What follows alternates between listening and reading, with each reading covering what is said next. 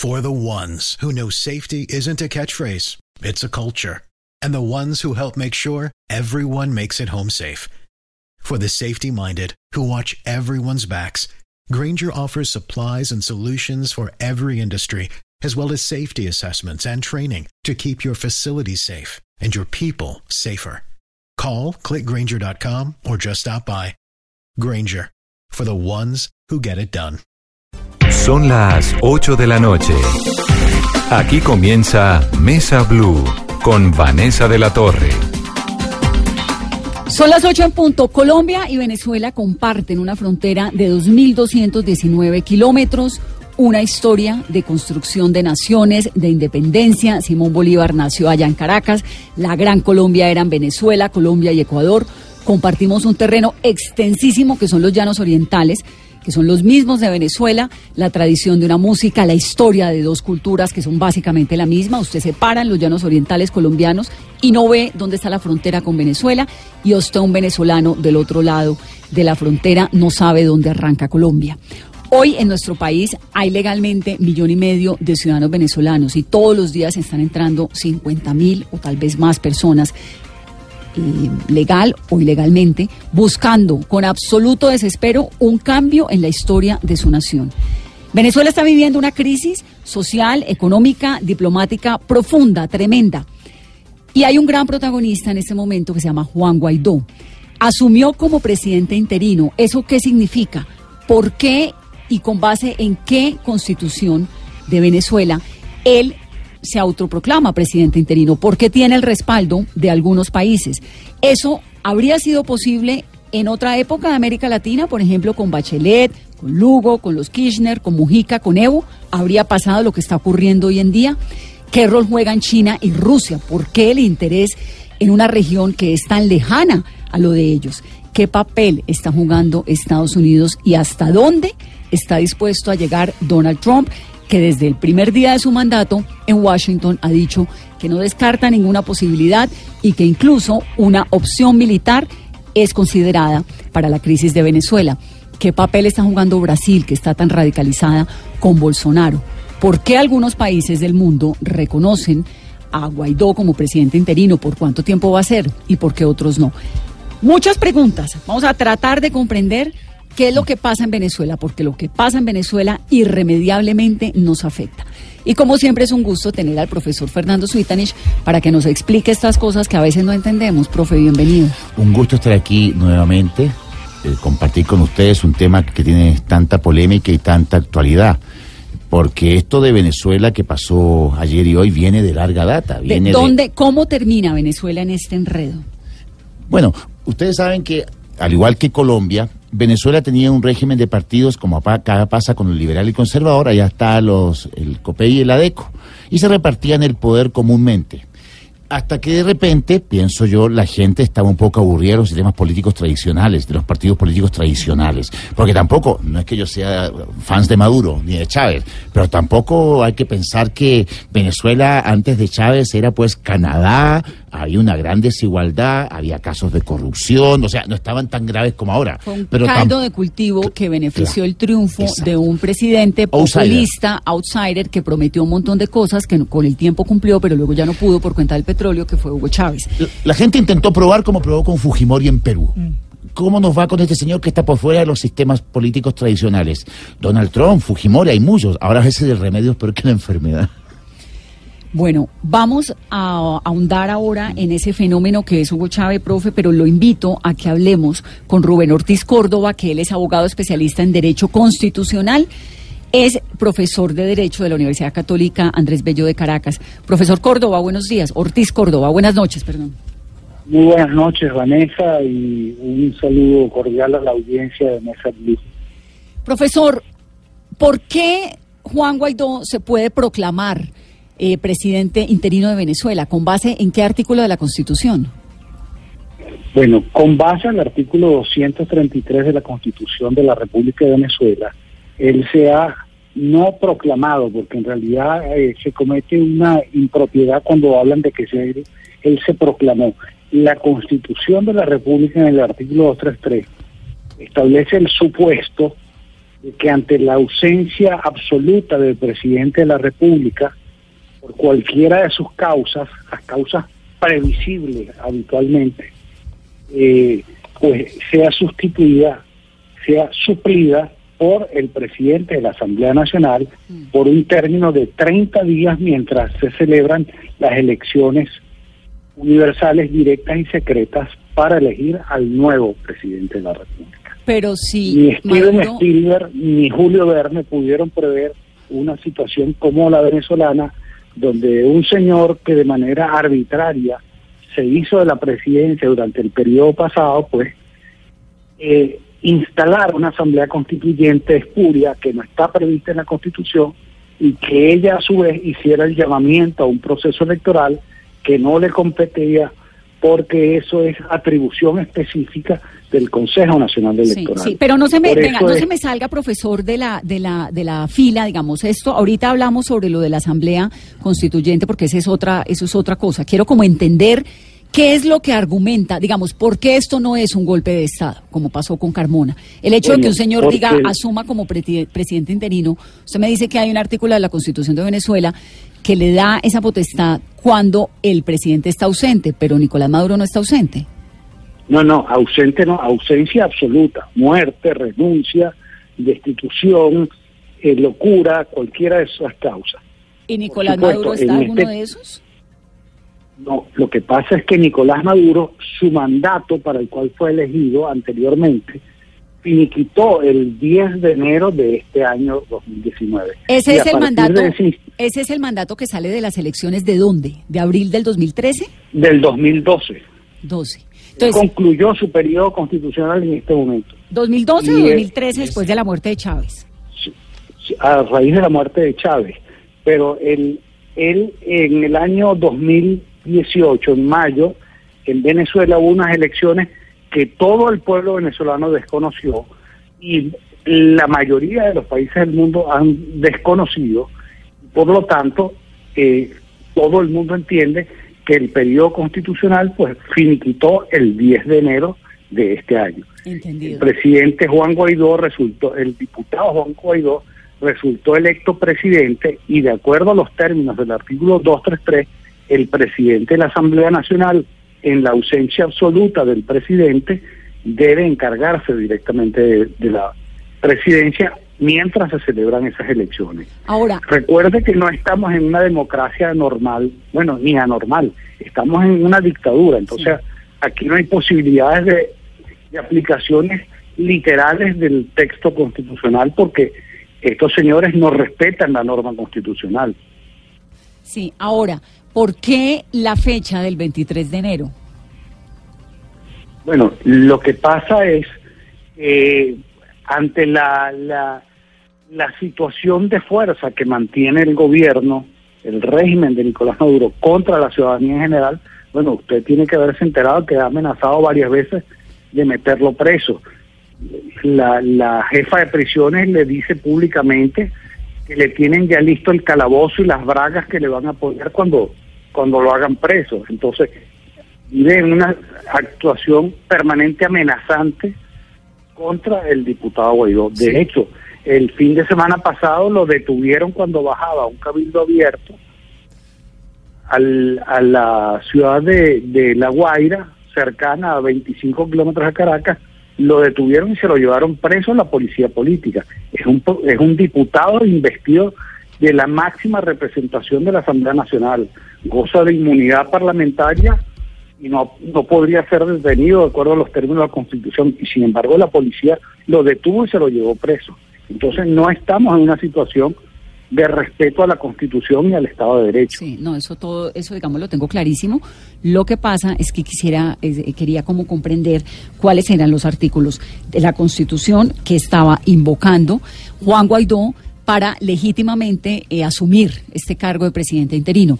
Ahora, ¿qué dice la Constitución de Venezuela? Que él asume durante 30 días hasta que haya nuevas elecciones.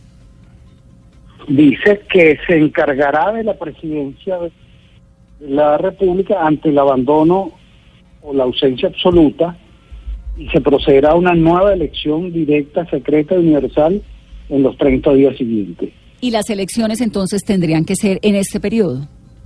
En ese periodo, sin ninguna duda, en eso no tengo yo ninguna discusión, porque hay gente que empieza a decir, no, es que no hay tiempo a hacerla. No, no, no. El término que fija la Constitución es 30 días y en esos 30 días hay que hacerlo.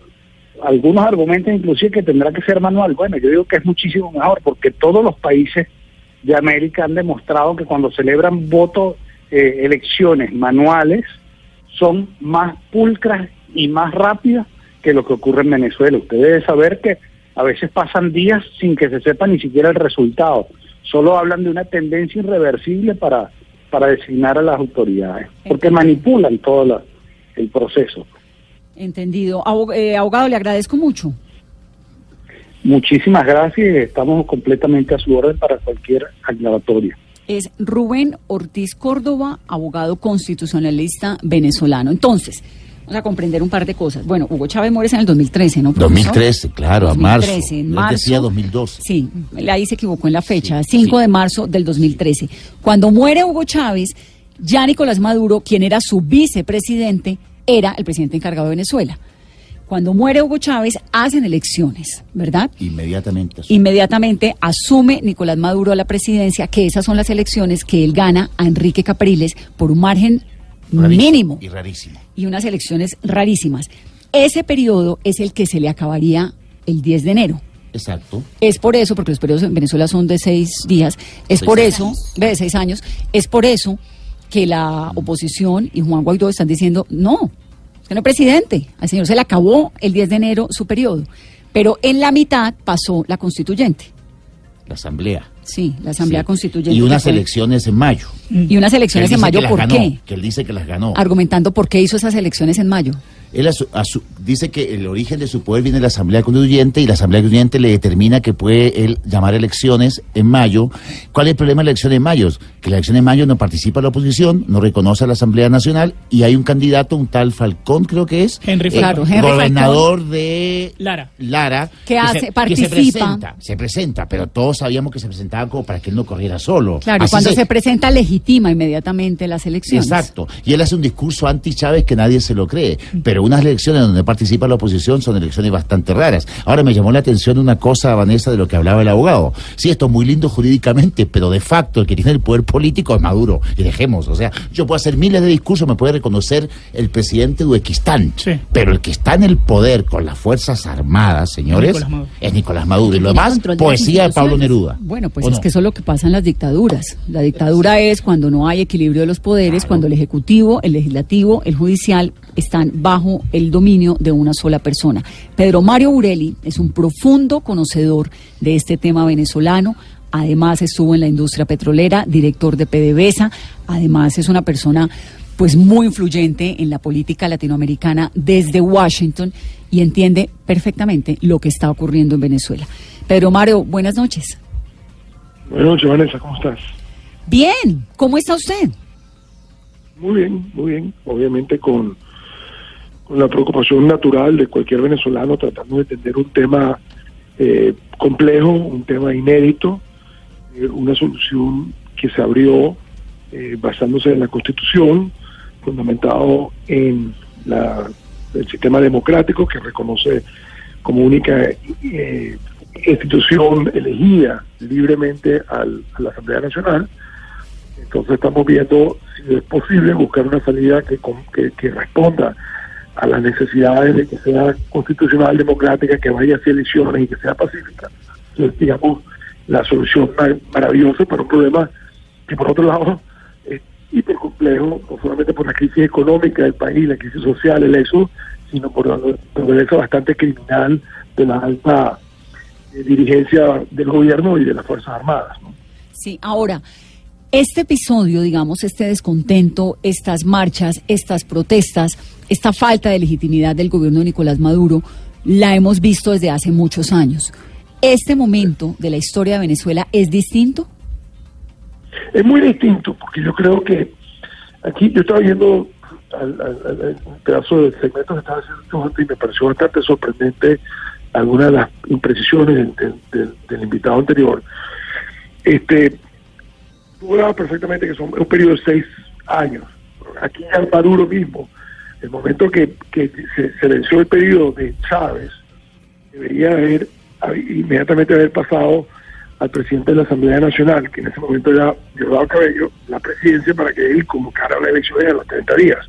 Chávez había ganado unas elecciones que se habían adelantado a las tradicionales elecciones de diciembre en Venezuela del año 2012, la había ganado, y te muere antes, no desaparece, no, hay un vacío porque no se presenta el día de su, eh, su, juramentación, y en ese momento ipso facto debería haber pasado el poder en ese mismo instante al presidente de la Asamblea Nacional y sin embargo sigue Maduro actuando como, como presidente encargado de un periodo presidencial que ya se había terminado. Eh. Son uno de los defensores más grandes y ahí sí hubo una grandísima conspiración, una increíble comportamiento de UNASUR que se prestó para permitir que ese chanchullo, es decir, que eso servía, y después tuvimos la elección que ustedes comentaron ahorita, eh, muy, muy dudoso, donde también nuevamente UNASUR tenía como objetivo decir, bueno, nosotros vamos a aceptar siempre cuando se haga la auditoría, y sin embargo Maduro seguramente hoy se presentaron este, presidentes de UNASUR sin que se hubiera cumplido la condición que la misma UNASUR le había puesto a Maduro es que se hiciera una auditoría completa. Eso es 2013. Es el 2013. Y, y, y, hoy en día en el contexto, no entiende, de hecho, yo he visto documentos donde donde el presidente Santos se comunica con asesores diciendo es preferible que siga Maduro a que venga la oposición, vamos a, vamos a conocer esta elección, ¿no? Entonces, lo que estamos viviendo hoy, los lobos de hoy son las lluvias de allá. El problema del Maduro de 13 años y lo que ha creado como problema a la región, la región fue muy culpable de permitir que Nicolás Maduro se robara una elección. Entonces, ahora estamos en una situación que es muy parecida. Ahora ya con todas las democracias sensatas de la región alineadas en contra de Maduro, tiene una situación en la que se venció el periodo. Ya sabíamos esto desde el 20 de mayo, porque cuando 73 países dijeron que no aceptaban el resultado electoral, sabíamos que, íbamos a tener un problema el 10 de enero. Y es solamente cuando se reúne el grupo de Lima, finalmente el, 4 de enero, que pone la fecha como taxativa. Y dice, señor, usted ese día no seguramente y usted delega, inmediatamente la Asamblea tiene que tomar que se aceleren los tiempos. Pero esto era conocido, esto estaba escrito en los libros que tenía que ocurrir el 10 de enero y esta crisis la íbamos a tener en enero. Lo que hizo Juan Guaidó, eh, creo que fue lo que tenía que hacer. al, ser él elegido en votación mayoritaria dentro de la Asamblea Nacional como presidente para el año en curso, eh, simplemente casi que automáticamente bajo el artículo 233 él ocupa inmediatamente, por en virtud de ser el presidente de la Asamblea Nacional, la presidencia encargada. Listo. Ahora, eso, eso ya lo, eso digamos constitucionalmente ya lo tengo, ya lo tenemos más o menos claro. Lo que quiero saber, lo que quiero saber, Pedro, es en este momento, porque la oposición ha estado siempre muy fragmentada. ¿Dónde está Capriles? ¿Dónde, la, oposición está muy fragmentada, la oposición debe estar muy fragmentada por lo general, porque los sistemas democráticos la gente tiene diferentes ideas, diferentes posiciones Claro. voy a, Pedro, voy a mejorarte la comunicación porque es que la señal está muy mala y tu opinión es muy valiosa y no te, no te la estoy escuchando. Entonces vamos a mejorar esa comunicación con Pedro Burelli para que podamos entender, porque ya entendimos, digamos, qué fue lo que ocurrió constitucionalmente, cuál es el artículo que evoca el presidente interino, qué es lo que tendría que pasar según lo que propone eh, Juan Guaidó. Hay que tener en cuenta que, por ejemplo, la Unión Europea no lo ha reconocido, ¿no? La Unión Europea está de acuerdo con que Nicolás Maduro debe irse, pero no ha reconocido la interinidad. Reconoce la soberanía de la Asamblea, pero no menciona específicamente al señor este que se nombró presidente. Claro, es que es una cosa muy rara un país con dos presidentes, uno persiguiendo al otro además. Pero fíjate que Francia se, se, separó un poco y habló del de señor Guaidó. Francia sí, lo dijo. En cambio que el señor Pedro Sánchez no, pero Felipe González, líder de su partido, sí. O sea, hay divisiones también en la izquierda, reconocerlo y no. Claro, porque es una democracia, pues la gente en las democracias piensa distinto. Pero en esa, eh, en, o era pues una democracia, ya no tanto, pero en Venezuela, en un momento en el que había unas figuras muy visibles, Capriles, por ejemplo, ¿qué se hizo? Yo creo que, eh, ¿sabes cuál fue el gran error de la oposición? Y entrar a los diálogos, cada vez que Maduro llamaba a diálogos, entrar a los diálogos. Con esos diálogos que dieron un jarabe de legitimidad a Maduro, Maduro dialogaba, los mandaba a todos para el diálogo Y, y, desaparecían. Ahí está Pedro otra vez. Hola, Vanessa. Sí, Vamos a ver si ahora funciona. Sí, es que estaba muy mala la comunicación. ¿Qué hace en este momento diferente? ¿El apoyo de Donald Trump, tal vez, de Bolsonaro? No, mira, yo creo que sí, eh, o sea, sí, sí hay un proceso de, elecciones sucesivas, del, el retorno de Piñera al poder, la llegada de Macri, la llegada de Duque. Eh, una de las cosas que te sorprenderás es que Canadá ha sido el país más duro. Este, y parece mentira, porque si tú ves la, la- para, eh, Canadá es el polo opuesto ideológicamente a la visión que tiene eh, Trump, pero el país que más fuerte eh, y que más duro empujó porque la resolución del Grupo de Lima fuera taxativa y que se reconociera el Tribunal Supremo en el exilio. Todo eso fue Canadá.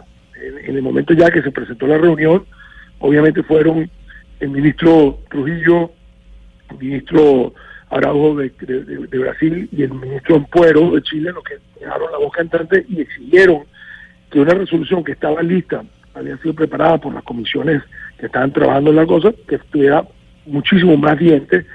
Y te puedo decir que esa resolución, no creo que es un secreto y se sabrá muy rápido, tomó por sorpresa no solamente a la oposición venezolana y al gobierno de Venezuela, al régimen, sino que tomó por sorpresa a los Estados Unidos que no se imaginaron nunca que la resolución fuera a ser más allá de lo que era el borrador en la mañana que, le habían mostrado a los Estados Unidos.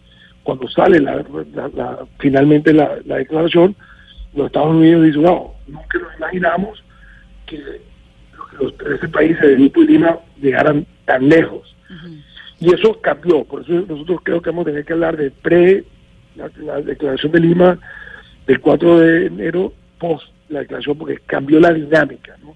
Obviamente, la- para responder el final de la pregunta, la llegada de Bolsonaro es como la- una pieza del rompecabezas que faltaba como para que prácticamente llegaran y para compensar la esencial, prácticamente la salida de México del Grupo de Lima.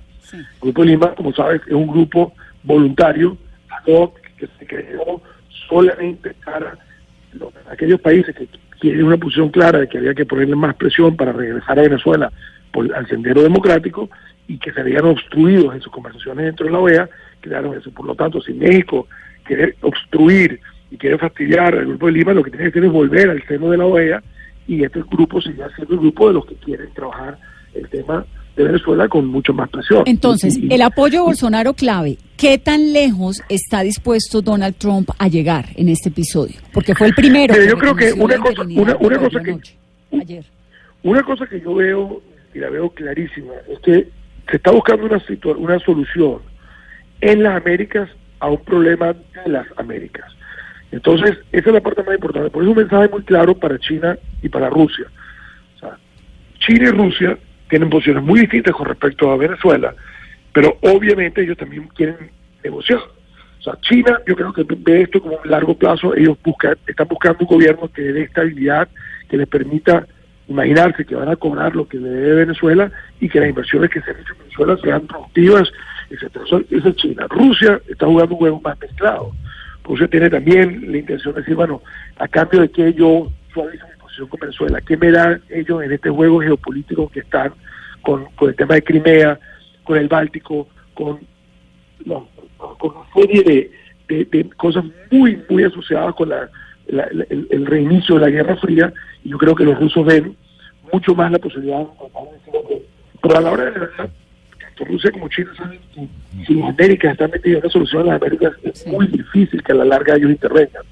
Si fuera solamente los Estados Unidos, pero como te estoy diciendo, los Estados Unidos parece que fueran más fuertes, yo te aseguro que Canadá ha sido más fuerte y más coherente, ha sancionado a más gente que los mismos Estados Unidos. Sí, y eso es interesante porque el gobierno de Trudeau es un gobierno de signo totalmente Sí. liberal, hiperliberal, pero en la parte de política exterior, Venezuela es su primera prioridad. En el caso de Estados Unidos, Venezuela es la quinta prioridad, porque tiene por encima Siria, Corea del Norte, Irán, Afganistán. Rusia, y después que llega Sí. a Venezuela. Pero en el caso de Canadá, esa es la parte interesante que la gente no le, no, no le está poniendo suficiente atención, que ese es el gobierno más duro de la región. Pedro Mario, un abrazo y gracias como siempre por ayudarnos a comprender esto. Bueno, muchas gracias a ti. Muchas gracias. Es Pedro Ureli. Lástima la, la- Sí. la comunicación porque se oía muy mal, verdaderamente, pero pues eh, es un señor que está entendiendo muy bien la, la geopolítica. Hay algo que él habla, lo que él dice de las sanciones de Estados Unidos, profe. Venezuela produce, es decir, el 90% de los ingresos de Venezuela vienen del petróleo. Es lo que se llama un petrostate, un estado petrolero. Que entre otras el triunfo de Hugo Chávez tiene que ver con que el país dejó de producir un montón de cosas y se dedicó solamente al petróleo, con unos índices de corrupción rampantes porque la clase dirigente tradicional de Venezuela se dedicó a robarse Venezuela con un sistema judicial muy frágil y llega este señor en el 98 con un montón de promesas y gana, triunfa y se vuelve presidente de Venezuela. Su plataforma política eran los, los programas Misiones, Misión Salud, Misión Educación, Misión Agua, Misión Vivienda. vivienda Misión Todo y Misión era simplemente regalar y subsidiar el transporte, la educación, la comida, la alimentación, el estudio, todo cuando el petróleo costaba 150 Es- a eso dólares iba. el barril. Y recordemos que antes que llegara Chávez al poder, desde Sudamérica se hablaba de Venezuela como Venezuela Saudita. O sea, todos miramos a Venezuela como el país súper, súper desarrollado y súper rico del de barrio, ¿no? Caracas eran una Las hermosura. autopistas, el metro. Entonces, el 90% de los ingresos de, de Venezuela provienen del petróleo. Producía, en la época de Chávez, 3.5 millones de barriles al día. Al día, esto es una barbaridad. Colombia no llega ni a un millón. Hoy en día está produciendo, según la OPEP, un millón setecientos. De ese millón setecientos que produce, exporta, es decir, manda para afuera 1.3 millones de barriles al día. Tiene una deuda con China y con Rusia que se come el 40% de lo que produce, es decir, de lo que se lleva a Venezuela, el 40% es para China y para Rusia. Le manda a Estados Unidos más o menos 500 mil barriles diarios de petróleo. Esa es la plata de la que vive hoy en día el chavismo o Nicolás Maduro, de los 500 mil eh, barriles diarios que le está exportando en este momento a Estados Unidos. La gran pregunta del millón es por qué, si Estados Unidos está tan preocupado con la permanencia de Nicolás Maduro en el poder, no deja de comprarle petróleo ya. O también uno podría preguntarse, esos flujos de dinero podrían, ya que no reconoce a Maduro, podrían llegar a este gobierno interino o no. El diputado Ángel Rodríguez es del Parlasur, que es eh, eh, el partido del presidente Nicolás Maduro, del Parlamento del Mercosur. Diputado, buenas noches. Buenas noches. Diputado, ¿cómo está Venezuela hoy, su país? Bueno, a mí me parece que Latinoamérica y el mundo conoce cómo está Venezuela, ¿no? Venezuela está en una situación este, financiera, económica y este, una campaña mediática en contra del país. A nosotros los recursos de SIGO, producto de la del cerco financiero, no, lo- no nos lo dejan llegar. Tenemos en una institución que se llama Euroclear 1.400 millones de dólares secuestrados por Estados Unidos. Pero le siguen vendiendo petróleo y, ellos le siguen comprando. No, ¿verdad? no, pero es que independientemente de las circunstancias hay unas relaciones comerciales, no solamente con la venta de petróleo, sino también lo que muchas empresas a nivel nacional emiten. Este importan o exportan hacia Estados Unidos. O sea, hay una relación comercial importante, la cual se ha visto truncada por la injerencia de Estados Unidos en los asuntos internos de Venezuela y que ha tomado una- un conjunto de medidas este, que perturban la vida nacional, Ahora, que crean que crean este, a la calidad de vida del venezolano, este, la disminuyen. Yo te voy a poner un ejemplo, ¿no? Para que veas cómo, independientemente de la producción petrolera y los recursos del país, que hoy están bloqueados, este, nosotros hay un medicamento base para hacer la vacuna del paludismo. Nosotros se lo comprábamos a Colombia. Colombia no quiso venderlo, después que lo habíamos pagado, no lo quiso dejar salir de Colombia, y nosotros tuvimos que este, comprar ese medicamento, más caro. esa base de esa vacuna, tuvimos que comprarla en la India. Entonces imagínate tú este, las consecuencias que eso le genera al Estado venezolano y a la población venezolana. Diputado, pero yo quisiera hablar más allá de las medidas económicas que han tomado los países de la región, incluido Estados Unidos, con lo del petróleo, lo de las vacunas que nos dice Colombia, que no sé si sea cierto o no, pero si usted lo dice, pues... No, es cierto, porque yo... Por pero la pero no quiero entrar en eso. Yo lo que quiero es que usted me explique en este momento cómo, digamos, para ustedes, para dentro del gobierno, ¿cuál es el rol que están jugando Juan Guaidó? Esto de que haya dos presidentes, uno que es el presidente No, Maduro no, y un no hay presidente dos presidentes. Pues es un señor reconocido por buena parte de la comunidad internacional. Bueno, eso es como que yo me declarara presidente de Estados Unidos y me reconocieran otras naciones. ¿A quién escogió el pueblo de Estados Unidos de presidente? ¿A Ángel Rodríguez o a Donald Trump? Ahora, ustedes... No, pero respóndeme. No, pues en el ¿A quién escogió el pueblo de Estados Unidos? ¿A Ángel Rodríguez o a Donald Trump? a Donald Trump. Correcto, el pueblo venezolano con el mismo CNE que fue escogido, este Guaidó, este diputado y, este actual presidente de la Asamblea Nacional, fue el mismo Consejo Nacional Electoral que escogió a Nicolás Maduro, fue el mismo Consejo Nacional que escogió cuatro gobernadores en una elección de gobernadores de la oposición. Fue el mismo Consejo Nacional Electoral que escogió los alcaldes en este país y el cual y, en el- y en la cual salieron alcaldes de la oposición y es el mismo Consejo Nacional Electoral que escogió los concejales de las cámaras municipales de esas alcaldías y donde la oposición venezolana tiene representación. Entonces, no se puede hablar de legitimidad o de legalidad de, de unas elecciones cuando me convienen y cuando no me convienen. ¿Ustedes Es le reconocen algún tipo de autoridad al presidente interino? Sí, pero ¿cómo tú le vas a...? Eso es como que tú tuvieras tu casa y yo te digo a ti, bueno, yo mando en tu casa. ¿Cómo tú me vas a dejar a mí que yo mande en tu casa cuando eso no lo ha decidido nadie, cuando ustedes son los jefes de esa casa? Entendido. Eso es lo que ha venido haciendo y, y como lo han dicho varios países a nivel internacional de Europa, de Asia, de África y de Latinoamérica, eso es demuestra hoy la injerencia directa en todos los actos contra la soberanía y la independencia de Venezuela. El magnicidio del presidente, el magnicidio fallido contra el presidente Nicolás Maduro Moros, fueron entrenados por personal de Estados Unidos y de Colombia en territorio colombiano. Diputado, en las calles de Caracas ayer vimos una manifestación muy grande que le dio la vuelta al mundo de miles de ciudadanos venezolanos que están pidiendo un cambio en el gobierno de Nicolás Maduro. Lo que dice la comunidad internacional tras bambalina es que un poco Nicolás Maduro está negociando una salida del poder. Eso es No, cierto? eso no es así.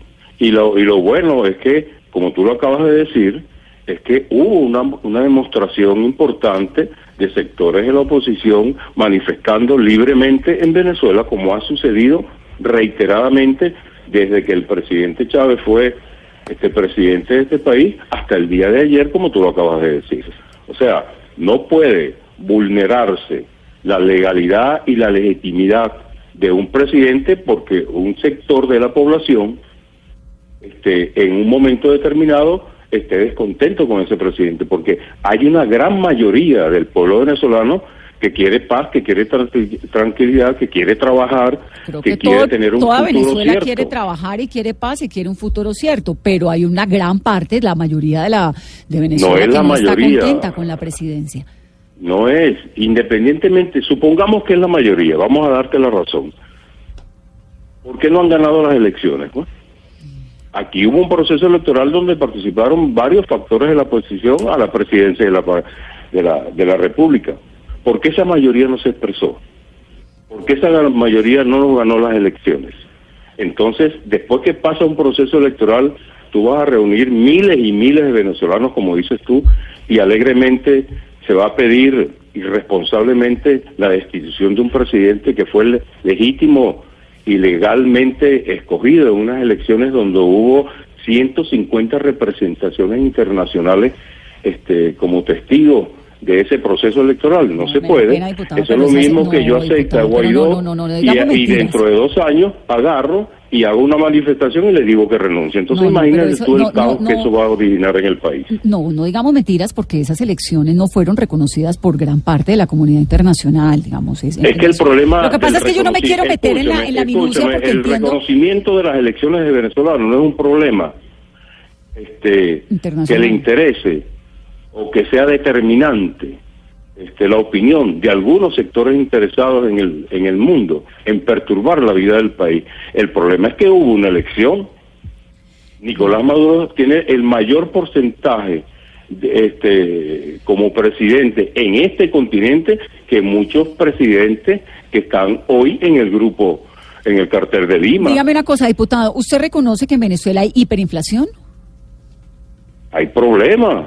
¿Usted reconoce que en Venezuela Pero la gente se está yendo años, porque se está La muriendo de calidad de vida del venezolano era un ejemplo importante de cómo estábamos viviendo y cómo los recursos de ese petróleo que antes se lo quedaba una oligarquía aquí en este país y la cual está representada hoy en esos que se quieren este, imponer como presidente, hoy en Venezuela el 74% del presupuesto nacional de este país va dirigido a las necesidades sociales del pueblo venezolano. ¿Usted reconoce que hay una migración muy grande de gente en su Una país que migración inducida producto de una guerra económica que está generando un problema serio en el país. Eso no lo puede negar nadie, pero hay que buscar las raíces de ese problema. Ahora, Si no, la- busquemos las los soluciones. recursos a nivel económico. Busquemos las la- soluciones.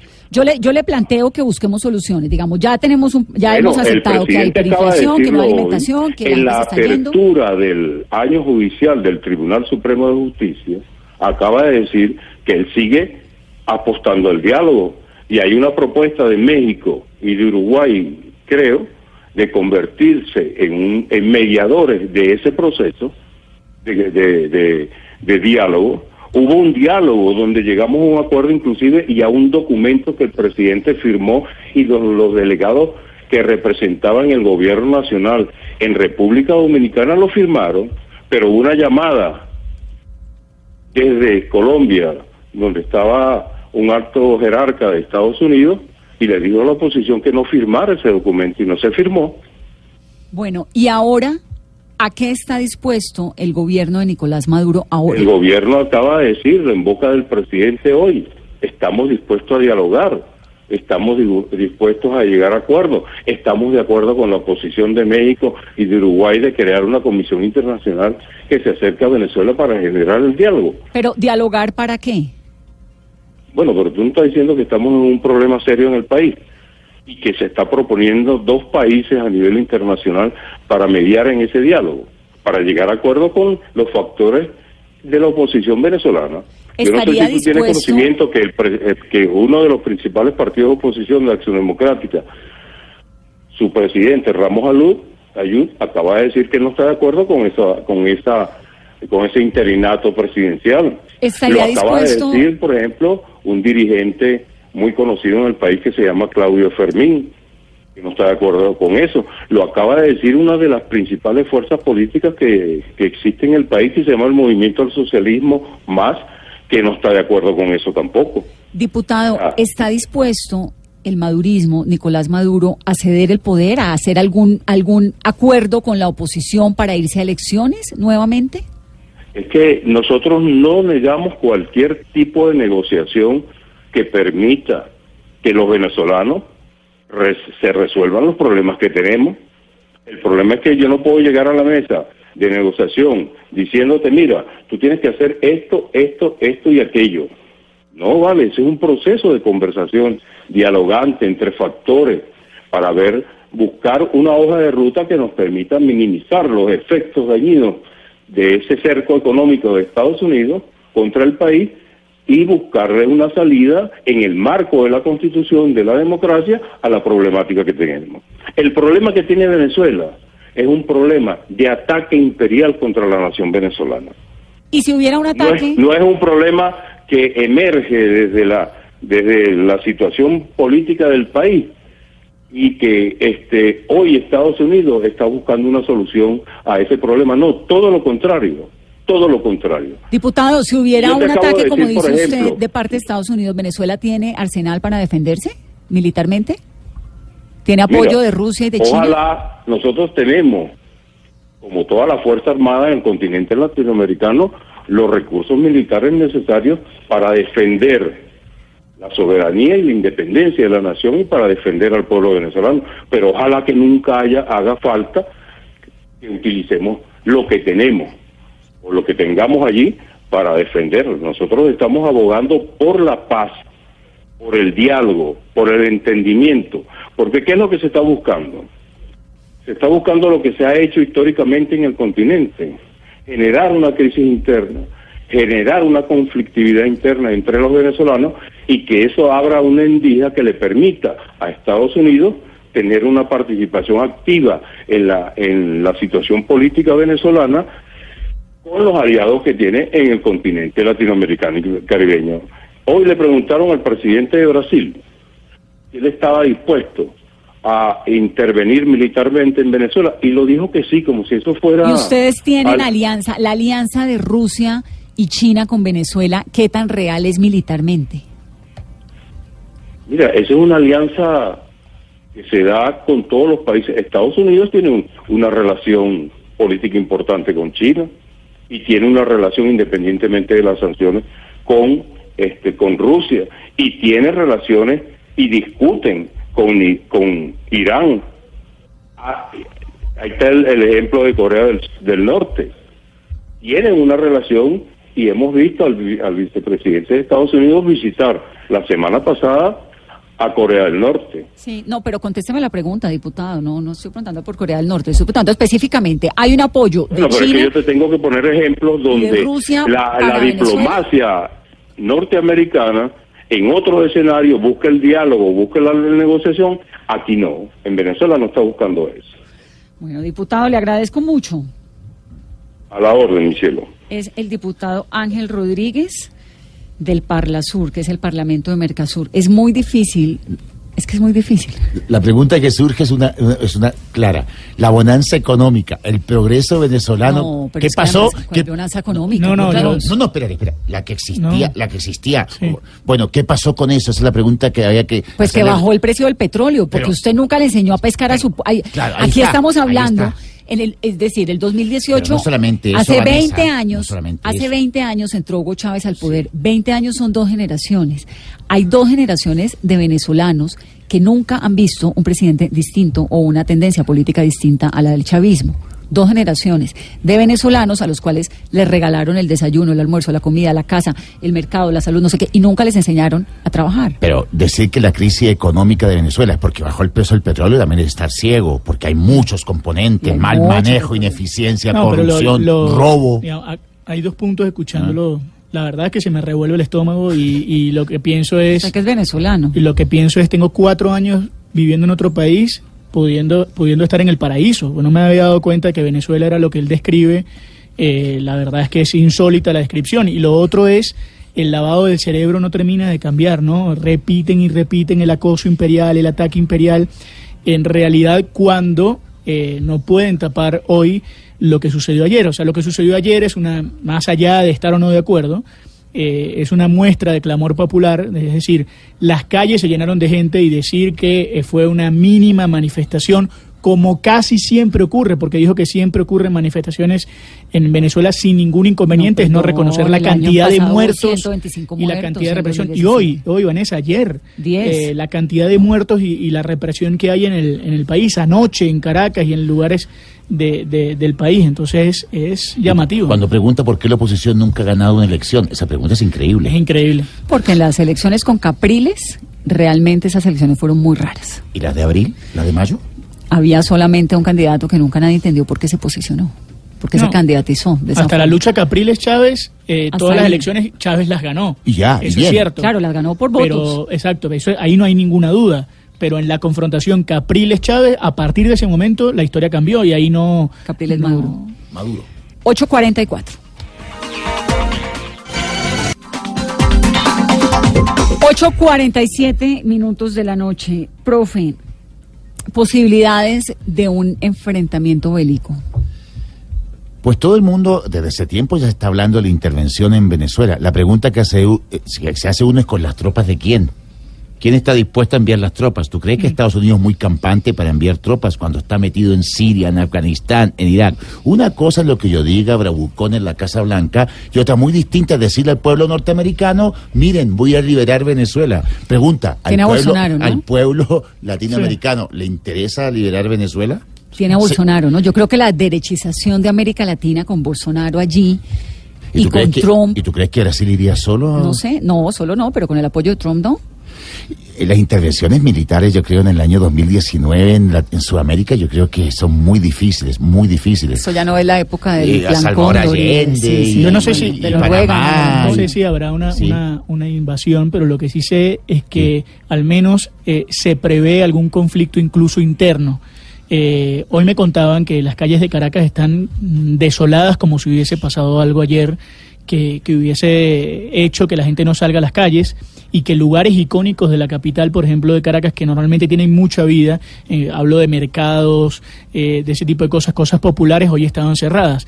Y eh, hace un rato veíamos que la Embajada de los Estados Unidos había pedido la salida de algunos eh, oficiales. Pero eso no está confirmado tampoco. Es que en este momento llega mucho rumor. Entonces, No, pero- Lo que sí está confirmado es que Maduro le dijo a Estados Unidos que se tenía que ir.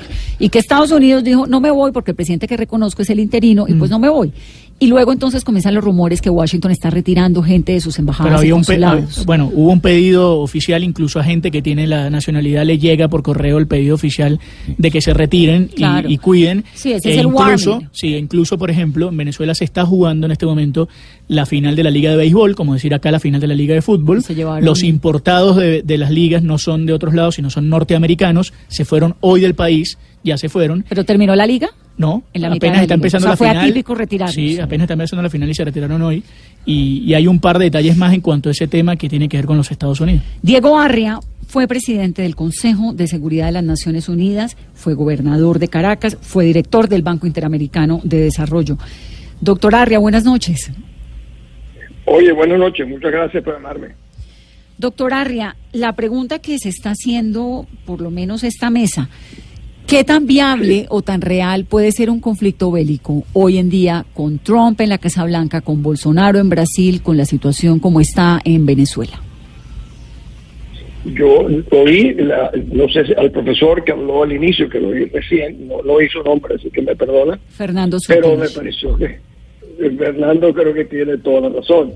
Eh, eh, incursiones militares no, no tiene mucho atractivo hoy en día, eh, especialmente en los Estados Unidos, pero hay algo que es, en el fondo, eh, yo siempre he hablado de que una disuasión fuerte es lo que puede haber en Venezuela. Y cuando me preguntan qué quiero decir con una disuasión fuerte, digo, bueno, los que han visto las películas del padrino de la mafia saben que hay ofertas que se le hacen a la gente que no pueden rechazar. Eh, en el caso, yo me recuerdo, he olvidado, en el caso de Irak, en la Segunda Guerra del Golfo, eh, en una charla que nos dieron un grupo de oficiales de la- de- del grupo que invadió al final, nos explicaron que tenían todos los teléfonos celulares de los oficiales medios y superiores de Hussein y que los llamaron días antes y le explicaron lo que le podría pasar si ellos entraban en, conflicto.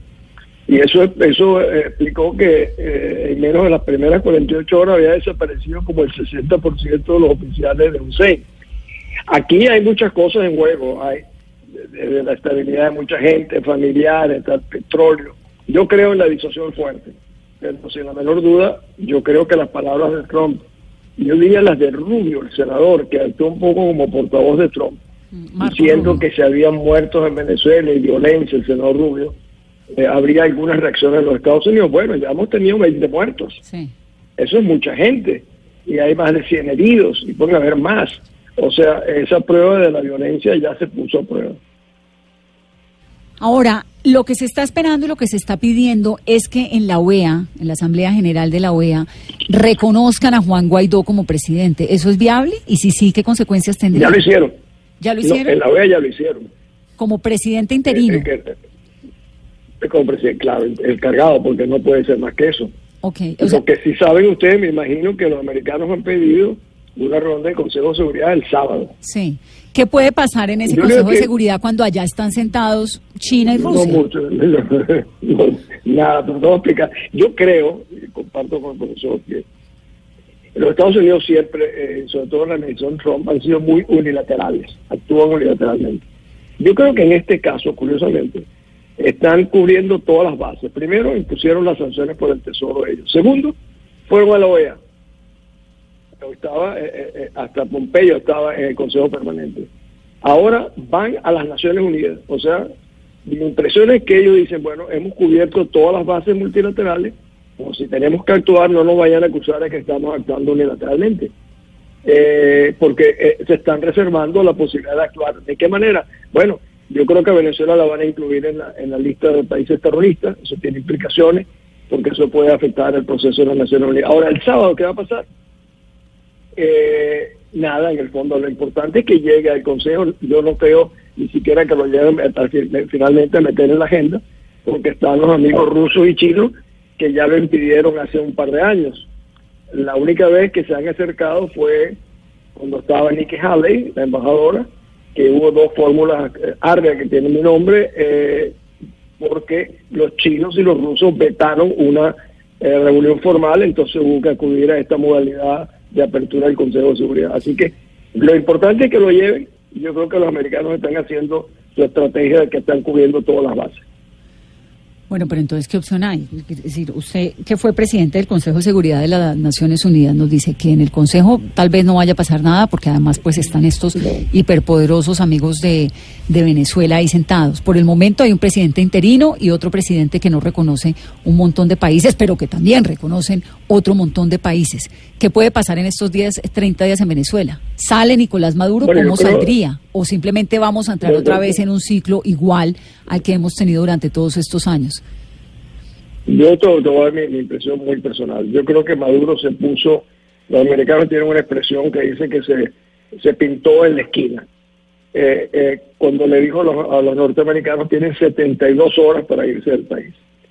Conforme eh, las horas van disminuyendo, estarán en 50, mañana estarán en 30, los grupos más radicales de él le van a decir, bueno, ¿y cómo vamos a sacar a los americanos? ¿Cuándo lo vamos a sacar? Y el día que llegue a las 72 eh, será una demostración de que no hay gobierno porque no son capaces de sacarlo, porque no me puedo yo imaginarme que las Fuerzas Armadas venezolanas o policiales de alguna manera van a actuar contra la embajada, como si esto fuera la embajada norteamericana en Teherán. Ahí sí creo yo, profesor, que había un inconveniente muy serio con los Estados Unidos si realmente fuesen de una u otra manera a desalojar la embajada norteamericana en Venezuela. y, finalmente mi conclusión sobre eso es que para nosotros es ahora o posiblemente nunca, porque nunca se han dado tantas condiciones e increíble, después de 20 años de una narcotiranía, hay una oportunidad constitucional, democrática, de salir de este proceso y con un apoyo mundial como nunca hemos tenido. Yo me recuerdo cuando Colombia estaba desamparada, yo decía ante el plan eh, de, ayuda a los americanos, yo decía, todo el mundo está dispuesto a ayudar a Colombia, pero nadie levanta un dedo para ayudarla. Bueno, nosotros vivimos eso durante muchos años, pero ahora hay muchas manos levantadas. Si las aprovechamos, salimos de esto. Si no, esto puede realmente perpetuarse. Lo que pasa es que sacar a un dictador del poder, bueno, es duro. Las naciones se demoran años, décadas. Bueno, llevamos 20 años. Llevan 20 años. Doctor Arria, gracias. No, gracias a ustedes. Es Diego Arria, expresidente del Consejo de Seguridad de la ONU. No, no mencionamos una cosa. Rusia. Rusia estaría dispuesto a que Estados Unidos intervenga en Venezuela y pasaría lo mismo que en Siria. Ambos están metidos en Siria, pero no se atacan entre ellos. En Crimea. Claro. Ahora, ¿cuántos muertos hay en Venezuela? ¿Hay una cifra oficial de ayer a hoy? No hay cifra exacta, Vanessa. Lo que se habla es que la, los muertos durante las marchas y posterior a las marchas son entre 7 y 16. Tampoco hay unanimidad en la OEA. Porque lo que ocurrió hoy, la OEA tiene 34 países, 16 apoyaron una declaración a favor de Guaidó, pero los restantes no. Es que la OEA tiene todos eesos países de la mitad, el CARICOM, que es la comunidad caribeña, que tienen el mismo voto que Estados Unidos, el mismo voto que Venezuela, el mismo voto que Colombia. Chávez ganó muchas elecciones allí. Claro, porque además tenía Insulsa, los petrodólares, pero además tenía a Insulsa, el CARICOM. ¿Qué dicen en la OEA, Caro?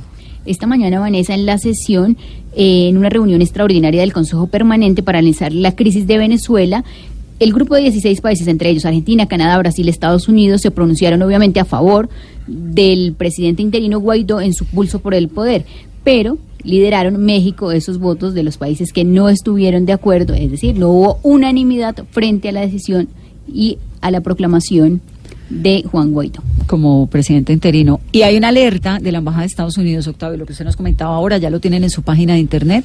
Efectivamente, le piden a los que no sean de urgencia que se retiren. Sí. Hay todavía vuelos permanentes eh, comerciales hacia Venezuela, pero dice los ciudadanos estadounidenses que residan o viajen en Venezuela deben considerar fuertemente la salida de ese país.